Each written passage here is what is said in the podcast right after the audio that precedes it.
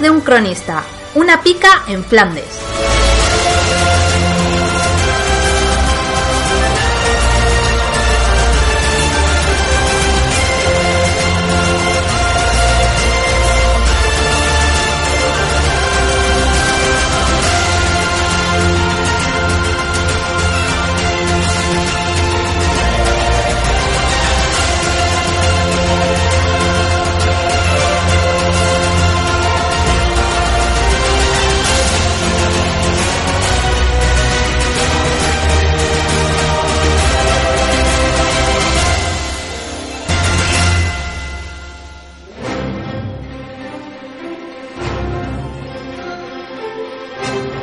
Capítulo 3. La noche de los asesinos.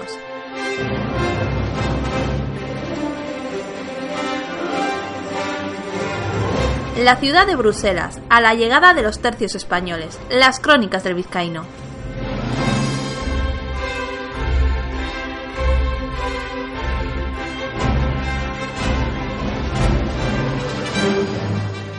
Magnífica ciudad aquella. Paseaba por las calles de Bruselas deleitándome con las calles de tan magna urbe. Tras la llegada a tierras flamencas, los soldados de los tercios no tuvimos por menos que maravillarnos al contemplar unas ciudades enormes con muchísima población. La tierra era rica, y como dijo en el pasado el duque de Alba, los ríos y los puentes, además de los cenagales, se podían contar por miles. Los cuatro tercios o buena parte de la tropa fuimos acogidos en las diferentes casas que por derecho nos tenían que servir. Aquello se repitió a lo largo del camino. Tras comenzar nuestra andanza desde Alessandría, avanzamos en columna con muy buen orden hasta tomar los caminos del norte. Rondábamos 10.000 soldados entre infantes y jinetes, pero con nosotros avanzó una segunda fila, compuesto por una multitud de sirvientes, mercaderes y vivanderos, jóvenes mochileros, sinvergüenzas diestros en el arte de los naipes, además de un millar de cortesanas, que ansí teníamos por deber llamarlas.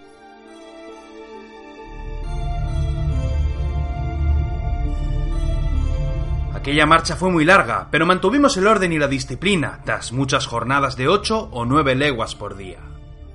Cuando llegábamos a la plaza convenida para el descanso, nuestros principales ya lo tenían todo muy bien organizado. Eran muchos los hombres que iban por delante anunciando nuestra llegada. Se pedían mulas para las montañas, bueyes para las carretas y los víveres necesarios para mantener las fuerzas. Aquello era como una especie de sorteo donde varios hombres de negocios pujaban por hacerse con el contrato, que buenos beneficios les daría. Las noches las pasábamos en casas de todo tipo, donde los dueños nos solían agasajar con buenos manjares de su tierra cuando escuchaban el tintineo de nuestras bolsas. Cuando tocaba dormir al raso, no lo hacíamos de mala gana, pues el buen tiempo nos acompañó, en las lluvias no hicieron de las suyas. Otra historia era el destino de aquella columna que seguía los tercios, pero aquellas gentes no entraban dentro de las disposiciones de nuestros capitanes.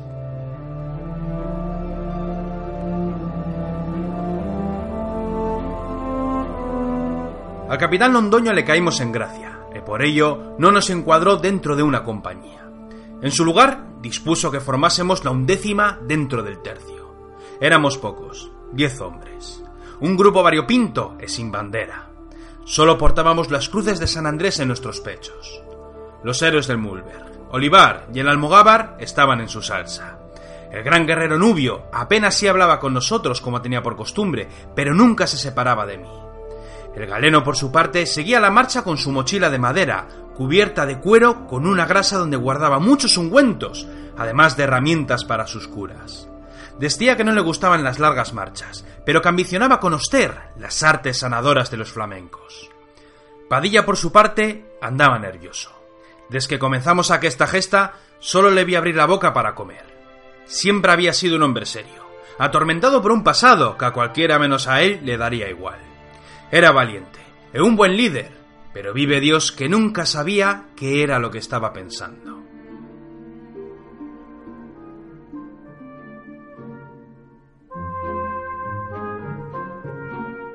Tras cruzar las montañas, valles y ciudades de nombres extraños, alcanzamos las tierras flamencas donde nos dimos un día de descanso antes de seguir con nuestra marcha.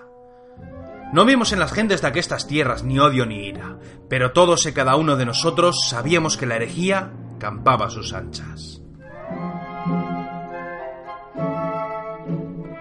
Tras cruzar una de las calles principales, vi a lo lejos al galeno y al almogávar.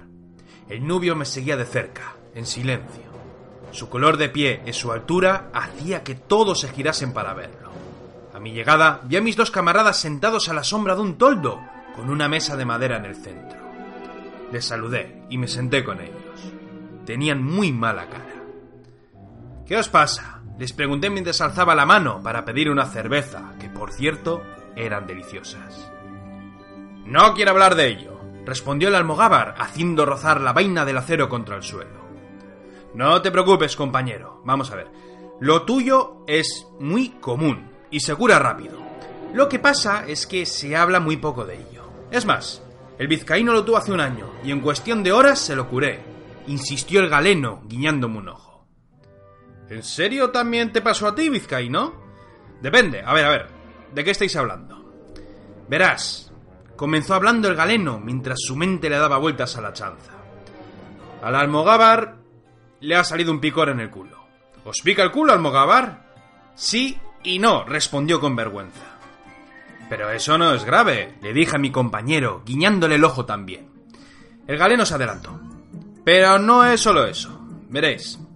Creo que el orificio se dilató con las propiedades de la planta. Eh, temo que se haya metido dentro algún piojo o alguna chinche. Igual que vos, ¿os acordáis? Cuando el galeno terminó de hablar, el almogávar me miró con esperanza guardando unas palabras que lo salvaran de su mayor temor. Ah, sí, sí, ya, ya me acuerdo, sí, sí, sí. Es verdad. Me limpié el culo con ortigas y una bicha casi se me metió dentro. Ya me acuerdo, pero gracias a tus remedios me pude salvar. Y no solo yo.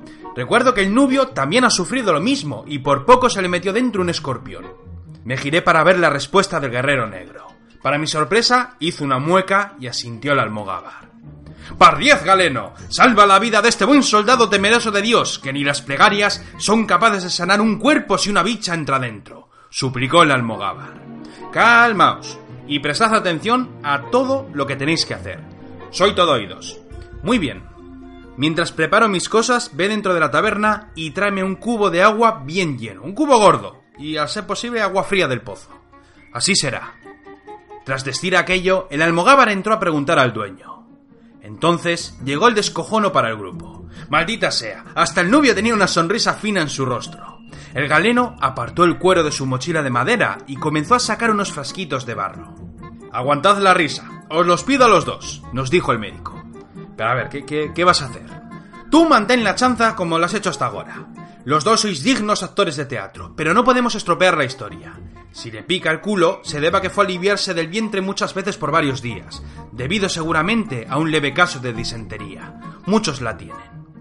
De acuerdo, respondí justo en el momento en el que llegó el almogávar. El galeno volvió a adelantarse. Muy bien, chúpate el dedo gordo. El almogávar lo hizo. Ahora, mete el dedo en este saco y remuévelo. El soldado obedeció y cuando sacó el dedo descubrió que un polvo rojo se había pegado a su pie. ¿Pero qué es esto? preguntó nervioso. Un remedio con hierbas traídas de las Molucas. Vía contrabando, pero eso no va al caso. Vuelve dentro de la taberna y en las caballerizas, caballerizas, bájate las calzas y métete el dedo por el culo. ¿Todo el dedo? preguntó, mirándome perplejo como si le estuvieran pidiendo negar a Cristo tres veces. Todo el dedo, le respondí, yo lo hice, y al principio me dio placer, pero se me curó enseguida. Después miré al nubio, y éste asentía mientras levantaba también su dedo pulgar. Resignado, con más miedo en el cuerpo que cuando entraba en batalla, el almogávar se perdió entre las sombras, al tiempo que todos comenzamos a partirnos de risa. Y entonces sucedió. Ni un instante pasó para escuchar los gritos de terror y de auxilio, antes de ver al almogávar saliendo de las puertas con las calzas en los tobillos, dando saltos como las pulgas. ¡El cubo! gritó el galeno señalándole con el dedo. El soldado ni se lo pensó, y tras saltar, giró en el aire con sus nalgas preparadas para recibir la salvación, cuando de súbito el golpe y el peso de nuestro compadre reventó el cubo de tal arte que todo el agua se perdió por las calles.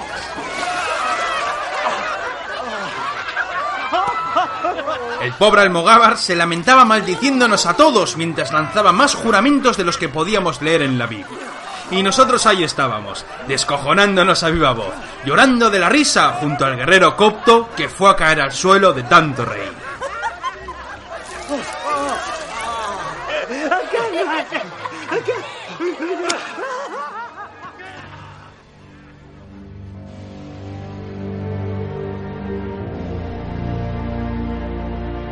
Unas horas más tarde.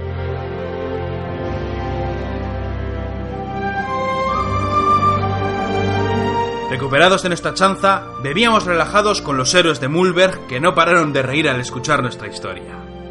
El almogaba regresó a su casa donde dormíamos, sin aceptar un ungüento que sí le iba a venir muy bien para su problema.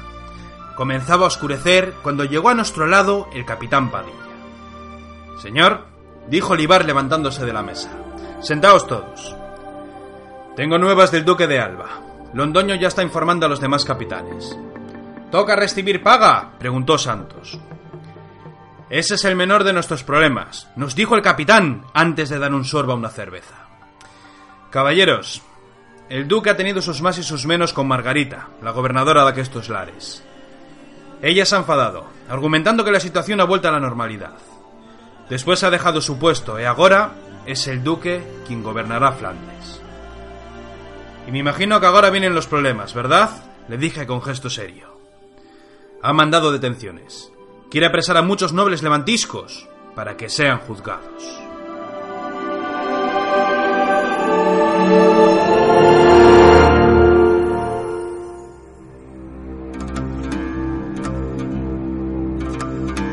A muchas leguas de Bastoné, la frontera con Westfalia. Las crónicas de la asesina. Alberto Ramírez detuvo el avance. Los hombres de a pie escrutaron el bosque que nos rodeaba. Aquí descansaremos, al abrigo de los árboles. Vosotros tres, buscad leña. Los demás, a organizar el real. Todos asintieron y comenzaron los preparativos. Yo fui a la carreta a soltar los caballos.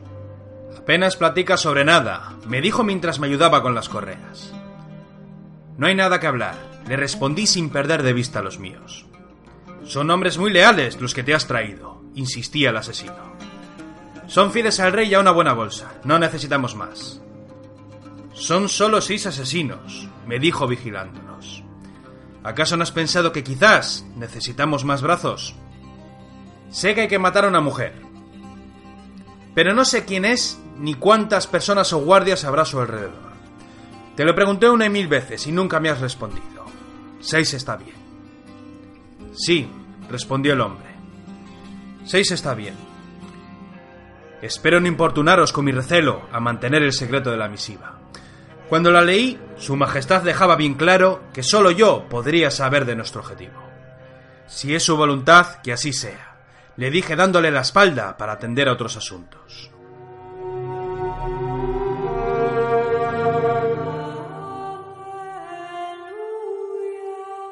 Aquella noche.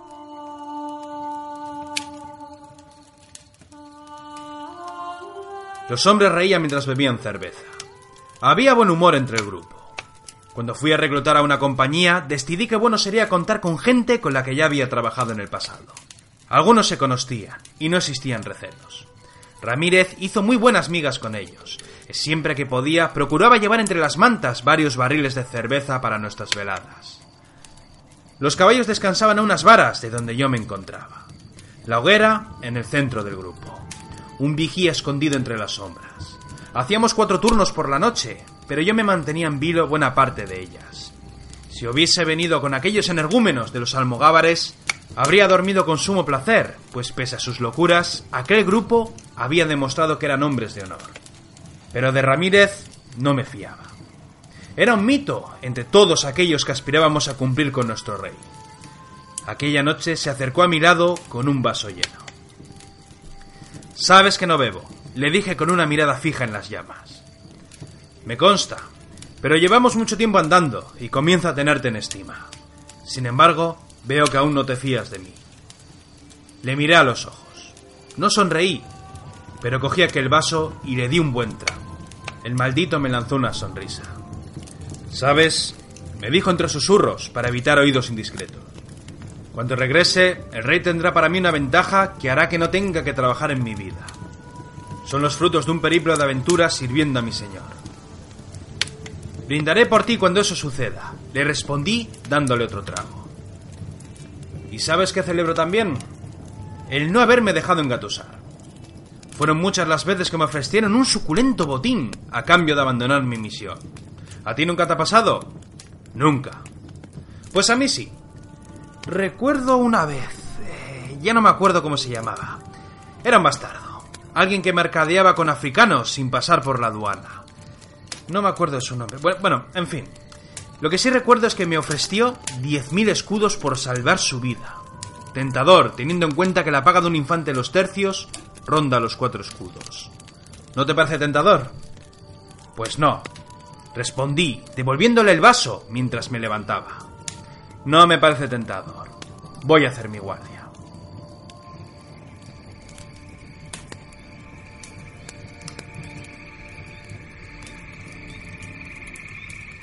Tras despedirme, comencé a adentrarme en aquel bosque oscuro.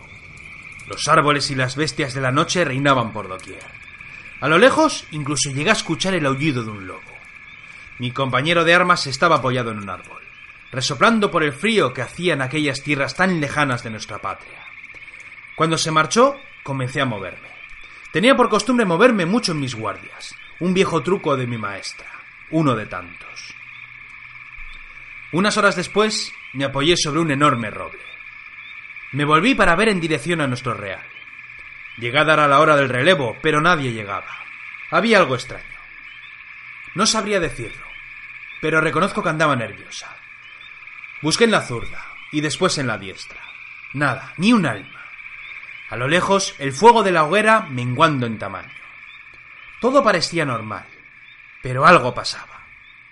Cerré los ojos, respiré muy despacio. Entonces descubrí con sorpresa que el bosque apenas lanzaba algún sonido que llegase a mis oídos. Volví mis ojos a la hoguera. Allí estaban los bultos de mis compañeros de armas. Sin embargo, seguía sin fiarme. Algo pasaba. Algo estaba pasando. Y lo sabía. Lancé mi capa al suelo. Saqué la vieja pistola de su funda y comencé a cebarla. Rodilla al suelo, lancé una plegaria y entonces sostuve mi capa sobre una de las ramas con mi espada alta allí, de forma que pareciera que aún seguía de guardia. Dejando atrás aquel espectro, me revolví entre muchas hojas cubriéndome hasta la cabeza. Después saqué mis dos dagas, una a la diestra y la otra entre los dientes. Y de aquella guisa esperé. Quizás estaba haciendo el ridículo, pero la plática con Ramírez no hacía más que volver a mi mente. Algo pasaba, y mis temores cobraron forma al instante.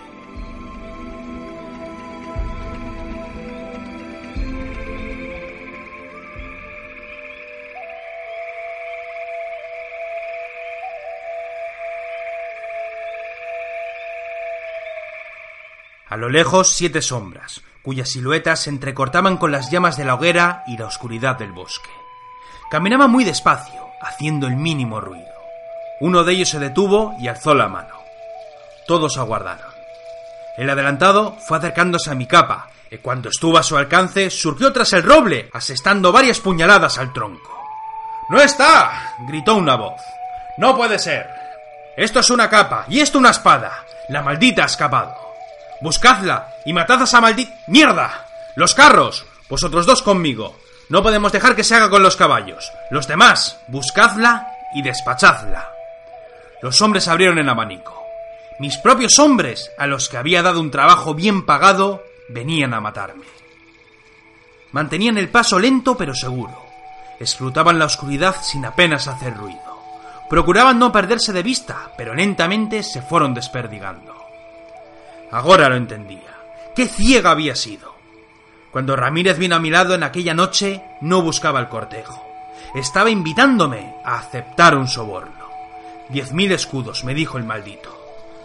Había bastado aquel largo viaje para convencer a mis hombres para que se unieran a su causa. Pero ¿qué causa sería esa?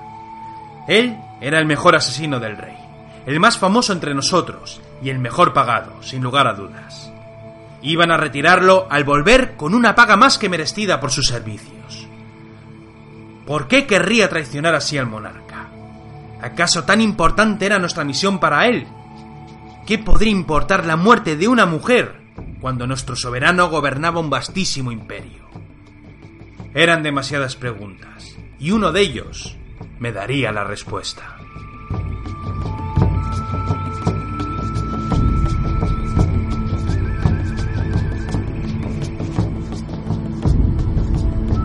El amanecer.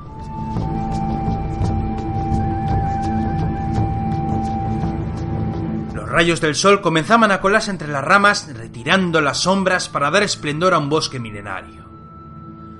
Ramírez andaba a pasos cortos. Estuvieron por mucho tiempo esperando a sus compañeros, y por ello se decidió avanzar en solitario, dejando a sus dos acólitos a la espera en el real. Fue entonces cuando descubrió un rastro de sangre en el suelo. Desenvainó la quitapenas para alzarla con la toledana. La sangre seguía una estela recta, como si hubiesen arrastrado un moribundo. Entonces lo vio. Un roble. Un rastro de sangre que cubría buena parte de la corteza. Y allí, en las ramas, cuatro cuerpos despachados, cubiertos de sangre y colgados con sus propias capas. En la corteza del árbol, un cuchillo con una carta bien clavada teñida de rojo.